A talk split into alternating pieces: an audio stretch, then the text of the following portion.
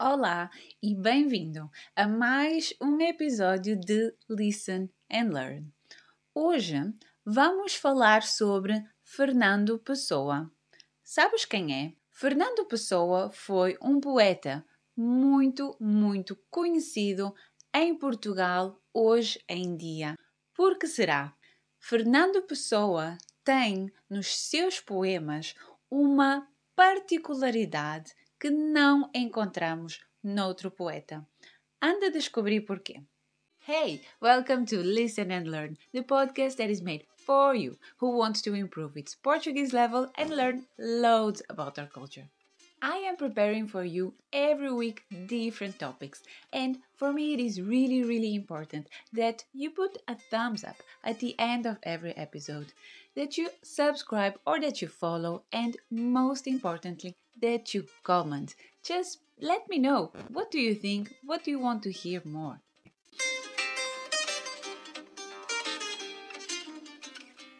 Fernando Pessoa foi um dos mais importantes poetas portugueses. Viveu entre 1888 e 1935. Escreveu poemas sobre temas tradicionalistas e nacionalistas, assim como sobre o seu eu mais profundo, exprimindo reflexões sobre as suas inquietações, desassossegos, solidão e tédio. Será para sempre conhecido pela sua maior particularidade poética, os heterônimos. Os heterônimos são subdivisões de Fernando Pessoa. São o mesmo poeta e, ao mesmo tempo, são outros poetas. Então, são inteiras construções com diferentes estilos, com um nome, personalidade e vida próprios. Através deles, Fernando Pessoa escreveu a sua poesia, expressando vários ângulos da realidade do seu tempo. Falarei dos heterônimos mais à frente, com mais detalhe. Fernando Antônio Nogueira Pessoa nasceu em Lisboa no dia 13 de junho de 1888 era filho de Joaquim Seabra Pessoa, natural de Lisboa, que era crítico musical, e de Maria Magdalena Pinheiro Nogueira Pessoa, natural dos Açores. A sua família paterna pertencia à nobreza e, assim, Pessoa teve uma educação rica sendo instruído no francês, inglês e alemão. Algo extremamente aristocrático na época. Além de, desde muito cedo, ter constante contacto com a leitura literária. Ficou órfão de pai aos cinco anos de idade e, mais tarde, o seu padrasto, que era o comandante militar João Miguel Rosa, foi nomeado cônsul de Portugal em Durban, na África do Sul. Fernando Pessoa seguiu para a África do Sul, onde recebeu educação inglesa no Colégio de Freiras e na Durban High School. Em 1901, escreveu os seus primeiros poemas em inglês. Em 1902, a família voltou para Lisboa, mas em 1903, Pessoa voltou sozinho para a África do Sul para frequentar a Universidade de Cape Town. Em 1905, regressou a Lisboa e matriculou-se na Faculdade de Letras. No entanto, deixou o curso no ano seguinte, pois necessitava de mais tempo para ler e escrever. Recusou vários bons empregos e só em 1908 passou a trabalhar como tradutor autônomo em escritórios comerciais. Em 1912, Fernando Pessoa estreou-se como crítico literário na revista Águia. A partir de 1915, liderou o grupo mentor da revista Orfeu, entre eles Mário de Sá Carneiro, Raul Leal, Luís de Montalvor, Almada Negreiros e o brasileiro Ronald de Carvalho, defendendo a liberdade de expressão numa época em que Portugal atravessava uma profunda instabilidade político-social da Primeira República. Nessa época, criou os seus heterônimos principais. A revista Orfeu teve vida curta, mas enquanto durou, Fernando Pessoa publicou poemas que escandalizaram a sociedade conservadora da época. Fernando Pessoa definiu-se como plural.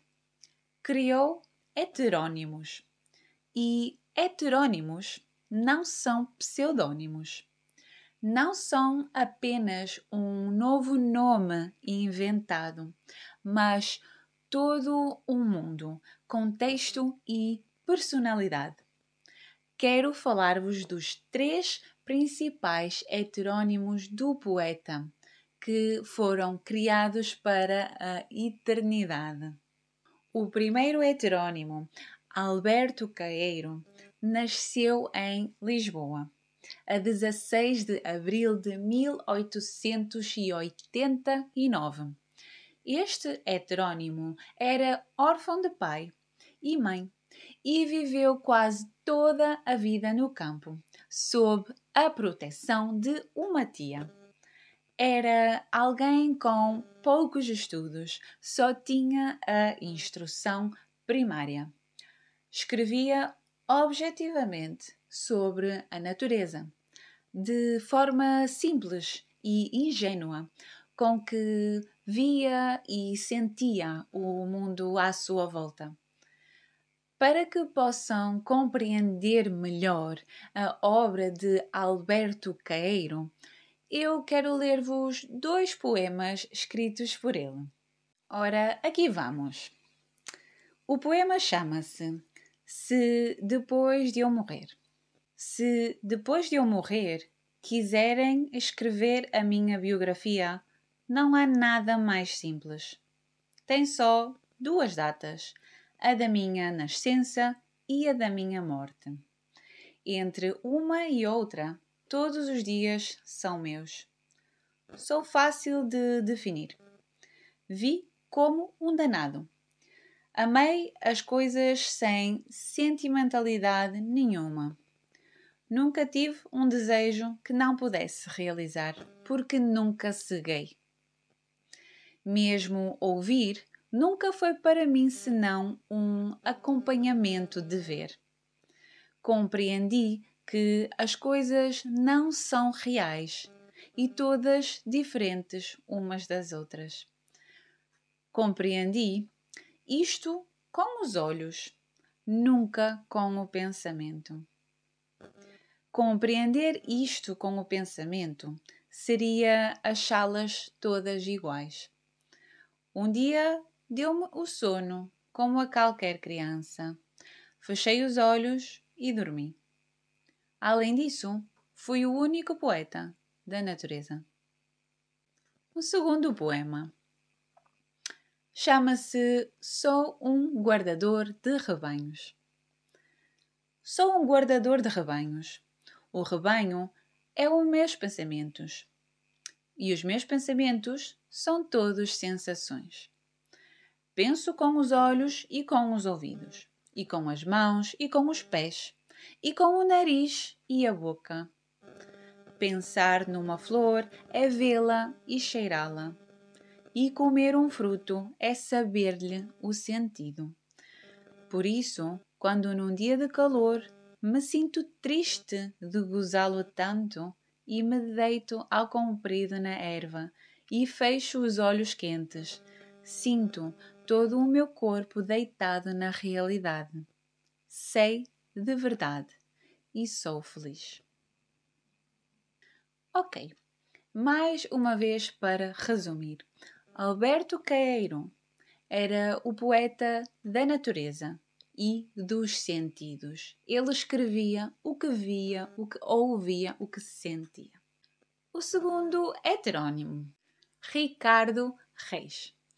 Nasceu na cidade do Porto, a 19 de setembro de 1887 Formou-se numa escola de jesuítas e estudou medicina.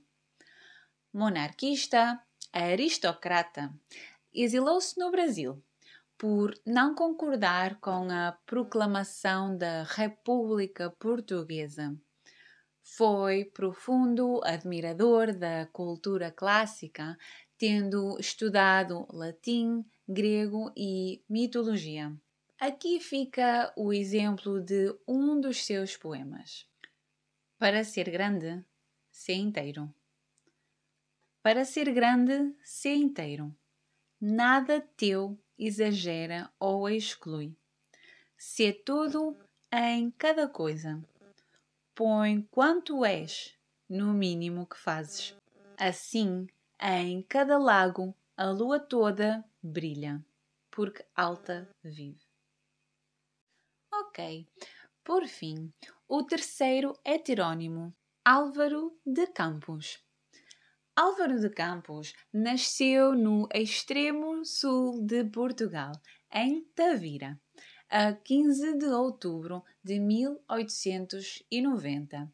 É o poeta moderno, aquele que vive as ideologias do século XX Estudou engenharia naval na Escócia, mas não suportava viver confinado em escritórios.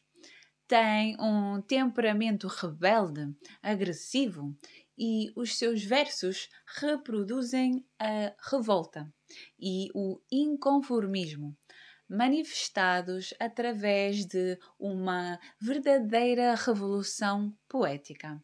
Vamos ver. Ode triunfal. À dolorosa luz das grandes lâmpadas elétricas da fábrica. Tenho febre e escrevo. Escrevo rangendo os dentes. Fera para a beleza disto. Para a beleza disto, totalmente desconhecida dos antigos. Ó oh, rodas, ó oh, engrenagens, re, re, re, re, re, re, re eterno forte espasmo retido dos maquinismos em fúria, em fúria fora e dentro de mim. Por todos os meus nervos dissecados fora, por todas as papilas fora de tudo com o que eu sinto.